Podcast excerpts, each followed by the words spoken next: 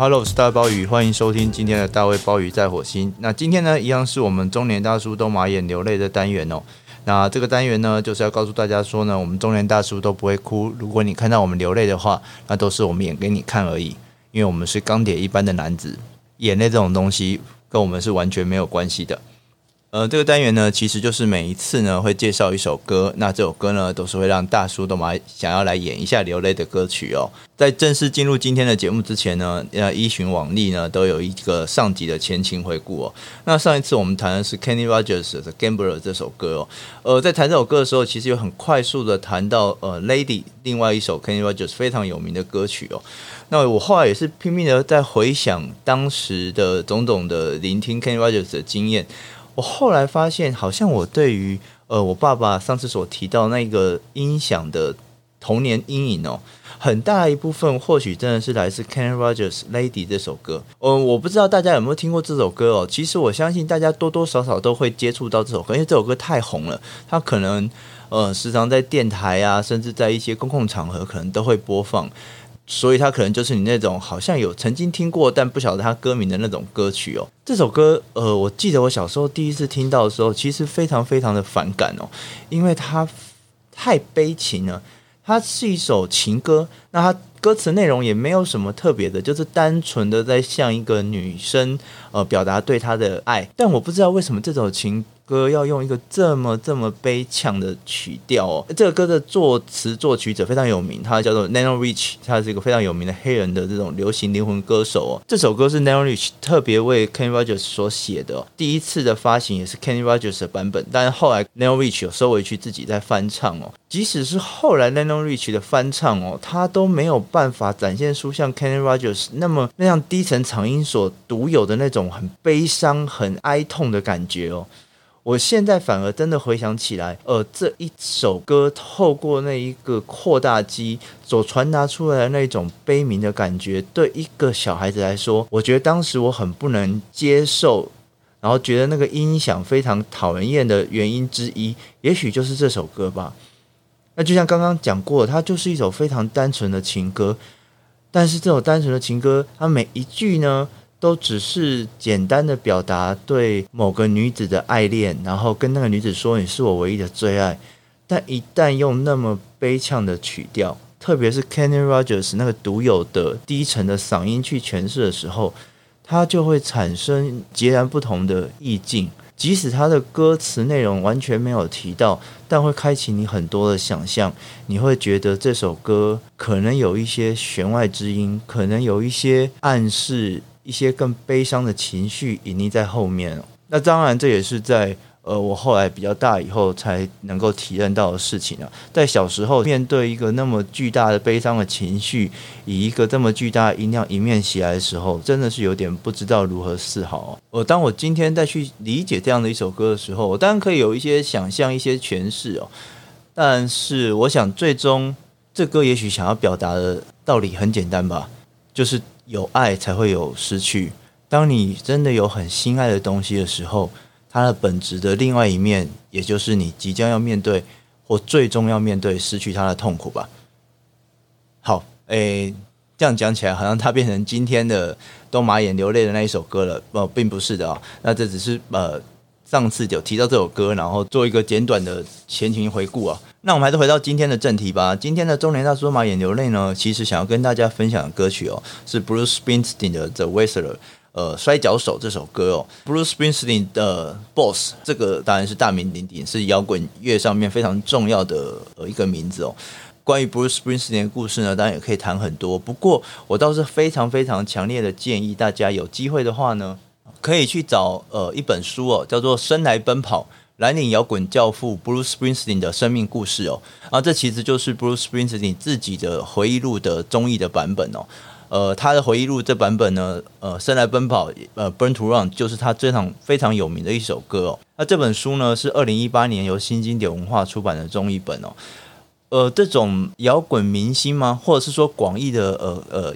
艺人的回忆录哦？难免有时候在阅读的时候会感到一点点害怕哦。这样的害怕倒不是出于说哦，是不是找人代笔啊，或是有所谓影子作家这种和谐的这种对于真实与否的害怕，而是说这样的书，因为它本身就是一个传记，而且是一个呃主角还活着的传记哦。那而且它是一个呃。在镁光灯下的人，所以你难免会觉得这里面可能会有些隐恶扬善之类的。那即使他没有隐恶扬善呢，通常在文字啊，或者在这种故事章节的铺陈上面呢，也不会让人觉得太好看。但《生来奔跑》这本书完全不一样哦，我觉得它是本非常有趣的书。它甚至你如果对 Bruce Springsteen 完全没有任何了解，没有听过这个人，你没有听过他的歌。其实读这本传记都还是会非常的有趣的。呃，这本书它成功的捕捉某种美国的那种小镇的生活，一个在小镇成长的男子，然后怎么样去面对他的人生的各种变化，而且 Bruce Springsteen 在里面，他用一个非常。坦诚面对的态度哦，即使这些文字我们不能确定是不是全部出于他自己的手，呃，但我相信是啊。以我们对 Bruce Springsteen 写歌词的了解，他要去写一本书的文字能力，我想是没有问题的。但不管怎么样呢，在书里面，Bruce Springsteen 非常的坦诚的去呈现了某一些内心的脆弱或是纠结的一面，所以这本书它非常的动人。它不只是呃帮某个演艺人员锦上添花的著作，它本身我觉得就是要去了解美国文化，或者是说一个中年男子的自我回顾，很值得去阅读的一本书哦。所以呃，我觉得大家有机会的话呢，可以去把这本书拿来看看。呃，如果未来有机会，我们也许也可以再来聊聊这本书的一些内容哦。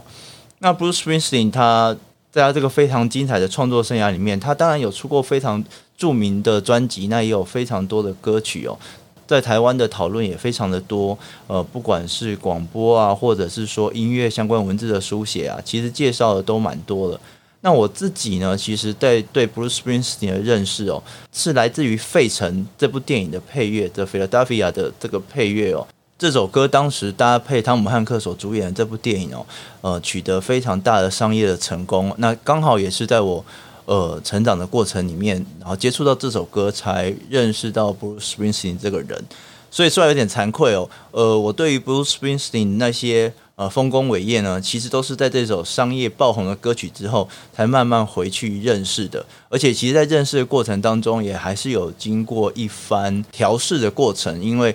就像刚刚讲的，我觉得 Bruce Springsteen 他的某一些对于美国精神，或者说尤其是那种小镇的那一种彷徨迷惘的那种捕捉，然后还有某一些很内心的自省的那种属于呃成年男子的纠结，对一个当时从 Philadelphia 这样子主题曲回头去理解的一个可能国高中生来说，他在亲近上面是有一点点难度的。但是 Bruce Springsteen 他的创作的能量，他的音乐的精彩是毋庸置疑的。一旦你能够跨过那个文化的差异，跨过那个情感之间的隔阂哦，他的歌是真的就像好酒一样，是会越陈越香的那一种。所以在我人生里面，少数有一些艺人是这样这样子，就是可能在我刚开始聆听的时候，呃，并不喜欢，可是几年经过。或者说几十年经过之后，它反而会成为我反复聆听的私心最爱哦。那 Bruce Springsteen 就是一个非常好的例子哦。今天要谈的《The Wrestler》这首歌一样是电影的配乐哦，所以我一直觉得，只要当 Bruce Springsteen 他如果要做电影配乐的话，对我来说大概就完全的没有抵抗力哦。《The Wrestler》这个电影呢，在二零零八年的时候，台湾也有上映哦。它它电影名字就跟歌名一样，也就叫做《摔跤手》哦。那中文翻译成《力挽狂澜》。那这部电影在当时非常有名，因为它得到了第六十五届威尼斯影展的金狮奖的肯定哦。他的导演叫 Darren Aronofsky 哦，在也是因为这部电影之后呢，就成为一个非常重要的导演哦。我们可以说，呃，《力挽狂澜》这部电影可能是他整个导演生涯里面最成熟的哦。在谈这个导演，大概早期都会去谈他那个《噩梦挽歌》，可是他真正熟成，大概就差不多是到二零零八年这个时间吧。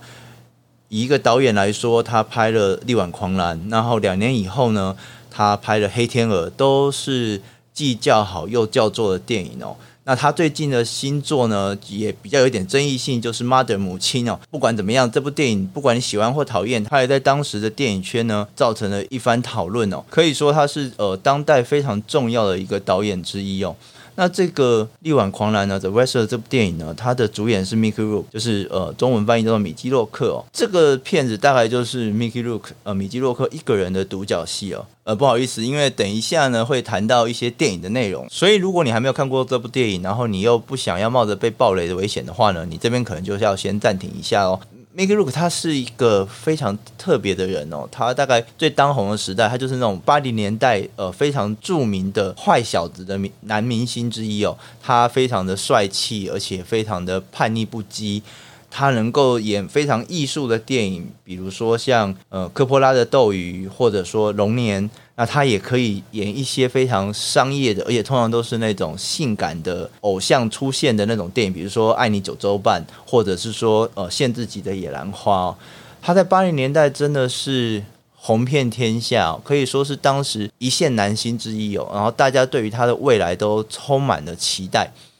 但是，也许就真的是因为个性吧，他的那种坏并不是一个形象，而是真的就是他个性的写照。他非常的叛逆，然后生活当然就像一般我们知道的。好莱坞明星的种种放纵形骸的故事吧，所以当他变成一个好莱坞的拒绝往来户哦，所以在大概八零年代末到九零年代的时候，他的声势呢就开始往下坡走了。而这个时候非常有趣的是，这个叛逆的坏小子呢，他选择了去打拳击，因为他本来在年轻的时候就有当过一阵子的拳击手哦。后来当然因为演电影的关系，所以拳击的生涯就放在一旁了。所以他突然间在九零年代的时候呢，决定要去打拳击。而这一个拳击呢，也对他的整个演员生涯呢带来另一次的重创，因为他在拳击比赛过程里面呢，他几乎被打到毁容哦，所以他后来当然有去做了一些整形的手术啊，然后修补脸上的伤口，呃，所以他后来长相跟他早年那个帅气的外表其实有一些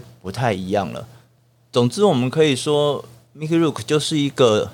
因为他自己的混乱的生活，他的性格。或他的选择，而把他的呃，可以说事业人生哦，陷到谷底的一个非常代表的例子哦。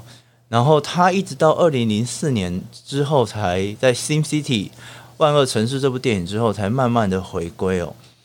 那这样的一个背景，老实说，他来演《力挽狂澜》这部电影，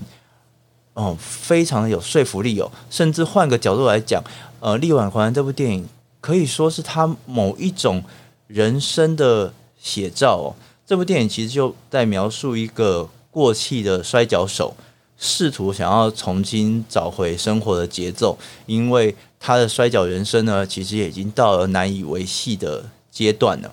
所以他试着想要呃去做一般正常的工作，然后呃试着想要去寻找一段正常的感情，然后呢，更重要的是他要和他当年。呃，抛弃的女儿呢，重新找到一些亲情上面的联系，而在这样的过程里面，他有了一些成功，他重新的好像找到一个可以依托的女性，然后呢，他也好像跟他的女儿之间渐渐的建立起一些互动。工作虽然打工没有像过去摔角那样多彩多姿，但是至少是一份稳定的收入。然而到最后，就好像某一种宿命一样的。他最终还是无法摆脱过去在当摔角选手时候所留下的种种，可以说是坏习惯也好，你可以说是某种枷锁也好。最后，他的努力呢，终归失败，他必须重新以摔跤手的身份回到擂台上面，然后为这部电影画下一个哀伤的句点哦。所以，这就是一部可以说是一个充满。宿命论也好，充满某种懊悔、某种反悔的一种中年男子的电影哦。电影其实是一个平平淡淡的铺陈，但是里面所聚集的那个能量哦，那个张力哦，特别又是经由哦摔跤手这样的一个可以说是自我摧残、自我毁灭的职业和工作，呈现出一种非常沉重的力道。当然不是每个人都会面临一样那么极端的生活处境哦，但是这样试图想要把生活导向常轨，但是三不五时就会受到来自现实也好，各式各样的挑战，而终究功亏一篑然后必须要从头再来哦，甚至没有机会可以从头再来的心情哦，我想还是会跟很多人产生共鸣。尤其是当你到了中年以后，哦，这样的可以说是有一点点薛西佛斯式的苦恼，不断努力，但最后感觉又功亏一篑，必须从头再来，这样的反复哦，我想是不少人他都曾经历过的生活经验哦。那 Bruce Springsteen 所唱的《Whistle》这首歌呢，便是针对这部电影可以说是量身打造的。他当时呢，呃，Bruce Springsteen 在写这首歌的时候，他其实正在欧洲进行他的巡演哦。他先是看到了这个电影的剧本，然后依据剧本写下这首歌哦。那这首歌非常的动人，它有 Bruce Springsteen 那一贯的那种非常纤细但又非常粗犷所结合的某种。浓烈的表达方式哦，虽然说在当时他还没有看到这部电影，但我觉得这首歌呢，可以说帮这部电影做了最好的诠释，甚至只靠了这短短短短的几句歌词，就可以交代这部电影所想要传达的各种心情哦。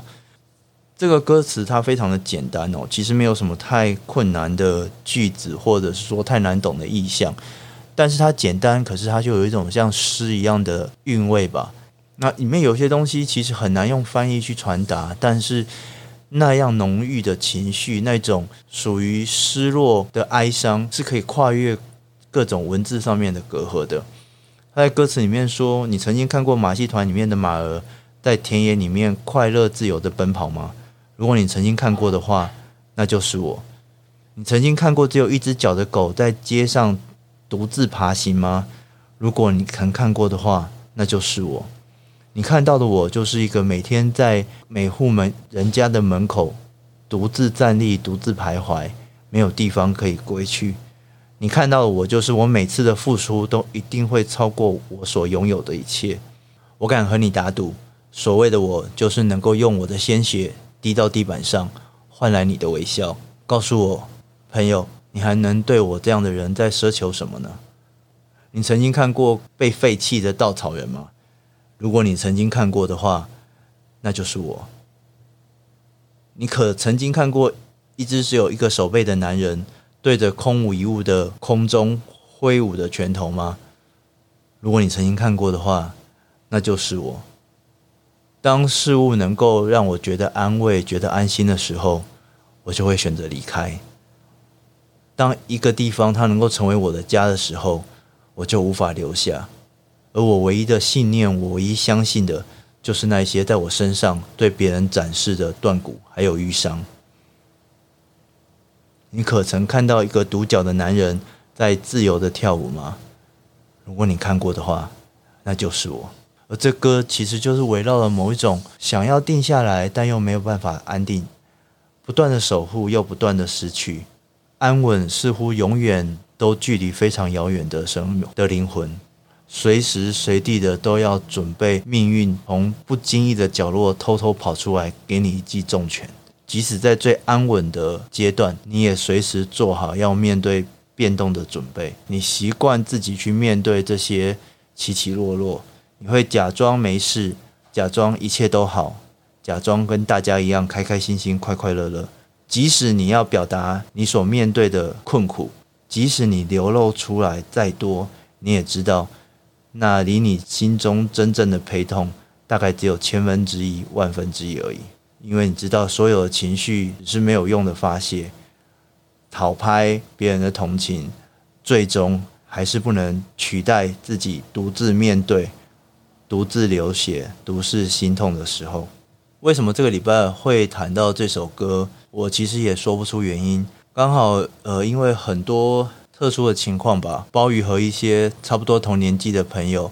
直接或间接的联络。直接当然很简单，就是呃有机会见面啊，或谈谈电话。那间接呢，大概也就是现在大家最常有的人际沟通的方式吧，就是在网络的呃社群媒体上面呢，看到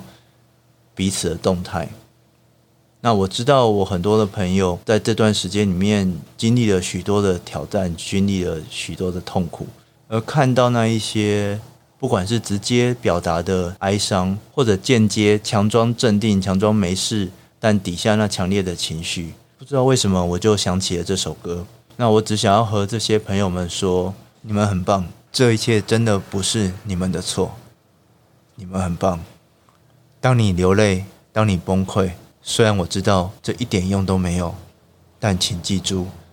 在这世界的某一个地方，我会在空无一人的黑暗当中，默默听着这首歌，陪你流泪。中年大叔的眼泪都是演出来的，因为我们知道流血的伤口、被打断的骨头、全身的瘀伤，才是我们要面对的一切。